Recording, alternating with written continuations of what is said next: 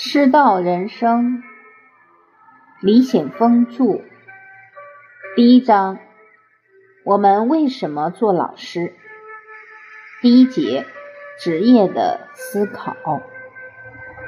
首先，让我们闭目畅想，在校园时，每一个孩子都遇到了最好的老师，得到最好的教育，茁壮成长。每一个课堂都欢声笑语，在老师的精心哺育下，他们心灵都得到滋养，长成栋梁，报效祖国，获得了圆满人生。畅想我们的国家再也没有贫穷与犯罪，人和人之间相亲相爱，互相帮助，互相关怀，互相照顾。社会一片和谐，太平盛世，为世界各国做出了榜样。带着这样的心，我们开始今天的学习。从这一章，我们开始探讨师道。从哪里开始探讨呢？从我为什么做老师这一根本问题谈起。为什么做老师是师道的根本问题。每一位老师。对这个问题的不同答案，会呈现出完全不同的未来职业路线。理念到了什么样的高度，未来会走出什么样的道路？起点决定终点。这个问题该从哪里去整理呢？我们画个思维图。面对我们自己，面对我们的国家，面对我所教的学生。我为什么做老师？从这三个点去找答案。第二节，面对自己。首先是面对我们自己，我为什么做老师？既然从教，就要从个明明白白。古人说择业，通常理解是选择什么样的职业。在中国的文化当中，这个业。它还指另外两种，一种叫善业，一种叫恶业。所谓善业，就是能够利益他人的工作；所谓恶业，就是损害他人的工作。善业和恶业，它和人生有什么关联呢？明朝有一本书叫《了凡四训》，书中说道：春秋朱大夫。见人言动，业而谈其祸福，米不厌者，左国诸暨可观也。大都吉凶之兆，蒙乎心而动乎四体。其过于后者，常祸福；过于薄者，常尽祸。俗眼多义，未有未定而不可测者，至诚合天，福之将至。观其善而必先知之矣，祸之将至；观其不善而必先知之矣。春秋时期，各诸侯国的卿大夫看到人说话举止回来以后，谈到这个人未来是福是祸，没有不被验证的。这些故事在《左传》《国史》中都有记载。一般来说，一个人吉凶之兆在心上萌动，在外在显现，其过于后者常祸福。内在的深厚，外在的仁厚，这样的人往往会祸福；其过于薄者常尽祸。内在的浅薄，外在又很轻薄或者是刻薄，常常离祸事就不远了。俗眼多异，未有未定而不可测者。一般人眼睛看不出来，认为人生都是变幻莫测的，好像没有规律。其实是我们不知道。福之将至，观其善而必先知之矣。你看一个人福快要来到了，看他善待别人就知道了。观其善而必先知之矣。祸之将至，一个人祸事快要临头了，看什么呢？观其不善。一看这个情况就知道了。这个道理和我们选择事业有什么关联呢？每一天，我们除了吃饭睡觉，其他时间都在哪里？工作中。人生的善恶在哪里呈现最多？在事业中。如果你选了善业，就会自动的行善；你选的是恶业，就得被动的作恶。事业行善，必是大善；事业造恶，必是大恶。而这种选择，直接关系我们的未来。职业选择正确，我们的命运是福之将至；反之，则祸之将至。人生结果完全不一样。这就是古人告诉我们选择事业的理念。教师这个行业是善业，而且还是大善业。在中国历史上，在善业排名前两位的只有两个行业：教师和医生。有些宗教国家，他们信奉上帝，有一种说法，上帝只有对这两个行业的人免检，就是教师和医生。其他行业在临终前都要做忏悔，才可以上天堂，而这两个行业不需要。易经说：“积善之家必有余庆，积不善之家必有余殃。”如果能够持续积善，家族未来必有吉祥。把这些话连起来分析，会发现其中的奥妙。第一段话：“福之将至，观其善而必先知之矣；祸之将至，观其不善而必先知之矣。”第二段话。事业行善，必是大善；事业造恶，必是大恶。第三段话：积善之家必有余庆，积不善之家必有余殃。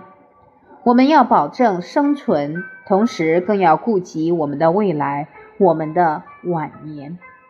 从生命角度来分析，挣钱和积善哪一个更重要？真正和未来发生根本关系的是你的善业，不是每一个人都有机会行大善。能够珍惜教师这个行业的人都有大智慧。孩子就是我们的福田，福田要用心来耕。很多有钱的人也不一定获得一个圆满的人生。我们看到很多教师家庭，儿子成了人才。为什么呢？积善之家必有余庆。当我们对生命的认知不断深刻时，就会发现人生更美丽的风景。每一天的工作，我们既是在服务孩子，也在给我们自己积善。作为老师，不懂得怎样去爱孩子，也不会懂得怎样经营自己的人生。中国文化，它能够教会每一个人如何去用理性来把握人生。一个好教师，外在显现上是高尚的，内在是非常理性的，内心的感受是善良而又喜悦的，三者一体。大文学家伏尔泰在《风俗论》讲到，中国拥有世界上任何其他国家无法相匹的。悠久历史，而且形成了光辉的理性主义文化。为什么四大文明古国，中国硕果仅存？因为我们文化闪耀着理性的光彩，能够带给这个民族长久的幸福。当这种文化离我们渐行渐远时，高尚遭到嘲讽，金钱至上。静静的看一看身边喧嚣的世界，我们真的幸福了吗？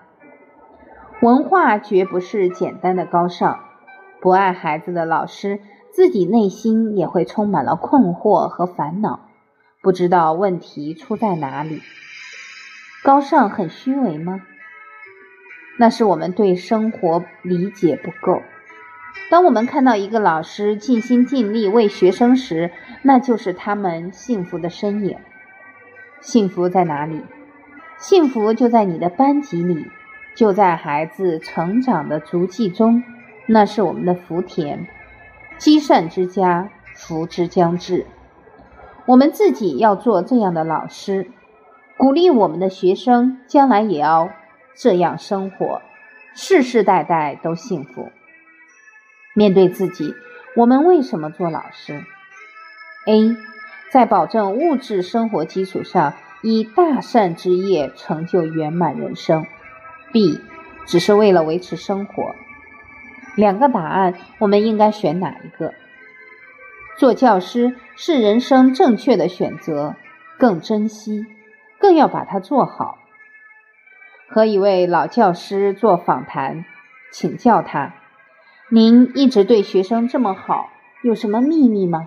他说：“那是我应该做的，我不能误别人，误别人也会误了自己。